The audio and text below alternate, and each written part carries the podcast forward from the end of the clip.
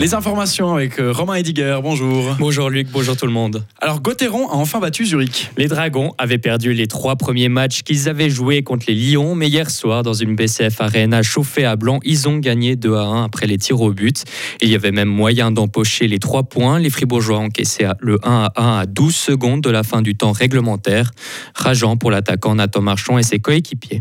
Il y a quand même un peu de frustration. Je pense qu'on l'a quand même encore aussi un peu après le, match. On aurait dû, on aurait pu, on aurait dû aller chercher les trois points ce soir, surtout à caisser comme ça à 10 secondes de la fin. Mais voilà, je veux dire, on a bien aussi euh, su réagir par rapport à ça. C'est clair qu'il y a de la, frustration. On est si proche, si proche des trois points et au final se, faire voler ce point euh, ce soir, c'est un peu frustrant. Mais je dis, on a fait beaucoup de, beaucoup de bonnes choses ce soir. On a vu qu'on pouvait regarder euh, dans les yeux une des meilleures équipes aussi de, de la ligue. Donc voilà, je pense qu'il faut qu'on bâtisse là-dessus et puis faire un bon match demain à Cloton.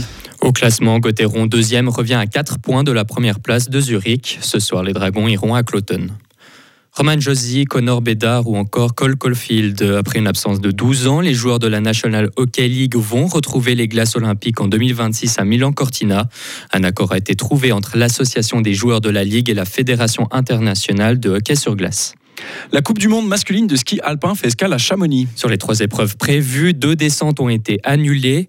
Seul un slalom est maintenu. Il y aura lieu demain dans la station française et le suspense est au rendez-vous car ils sont près d'une dizaine à pouvoir prétendre à la victoire finale. Écoutez à ce propos le slalomeur valaisan Daniel Yule. En tant qu'athlète, on aimerait bien plutôt être euh, sur le podium tous les week-ends. Je crois que c'est quand même un peu pour ça qu'on s'entraîne, c'est de ça dont on rêve. Euh, mais c'est sûr que je pense. Euh, ça donne aussi parfois, peut-être si les résultats n'arrivent euh, pas tout de suite, euh, on peut prendre un certain recul et dire ah mais en fait il manque vraiment pas grand-chose et puis on peut se tourner à droite ou à gauche et on a tout de suite euh, l'exemple de, quelqu'un qui justement peut-être était un peu en difficulté pendant quelques semaines et tout d'un coup explose et enchaîne des bons résultats.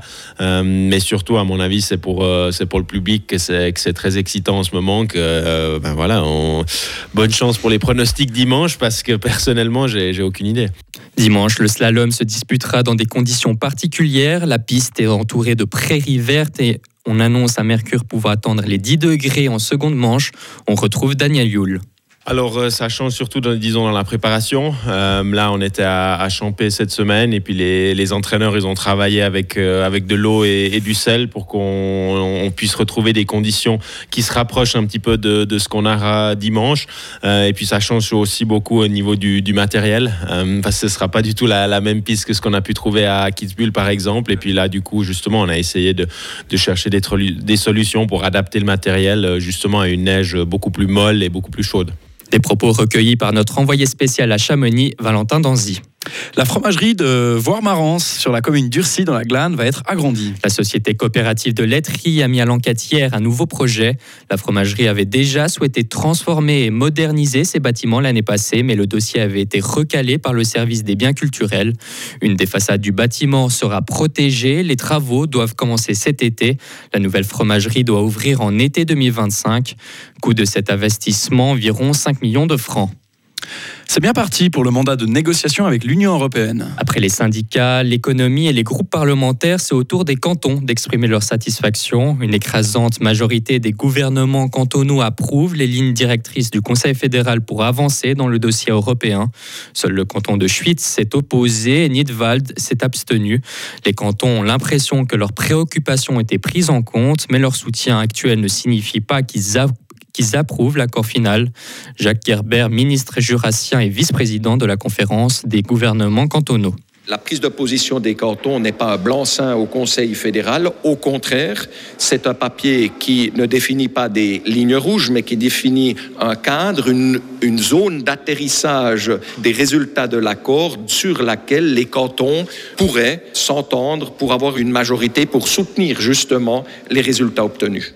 Les cantons veulent continuer d'être étroitement associés aux prochaines étapes des négociations avec l'Union européenne. Et enfin, l'acteur américain Carl Weathers s'est décédé à 76 ans, connu pour avoir incarné le boxeur Apollo Creed face à Sylvester Stallone dans la saga Rocky. Le comédien est mort paisiblement dans son sommeil jeudi dernier. C'est ce que nous lisons dans un communiqué publié par ses proches. Carl a joué dans plus de 75 films et séries télévisées américaines au cours de sa carrière. Retrouvez toute l'info sur frappe et frappe.ch. Radio FR. Quelle est la couleur du ciel? Alors le temps est généralement ensoleillé aujourd'hui malgré quelques voiles nuageux. Les bancs de brouillard sur le plateau devraient se dissiper en journée avec des températures au maximum à 10 degrés en pleine. Demain, un dimanche ensoleillé de- devrait nous attendre avec des températures entre moins et 10 degrés. Et puis le début de la semaine prochaine devrait lui aussi être ensoleillé avec des températures qui oscilleront entre 0 et 11 degrés.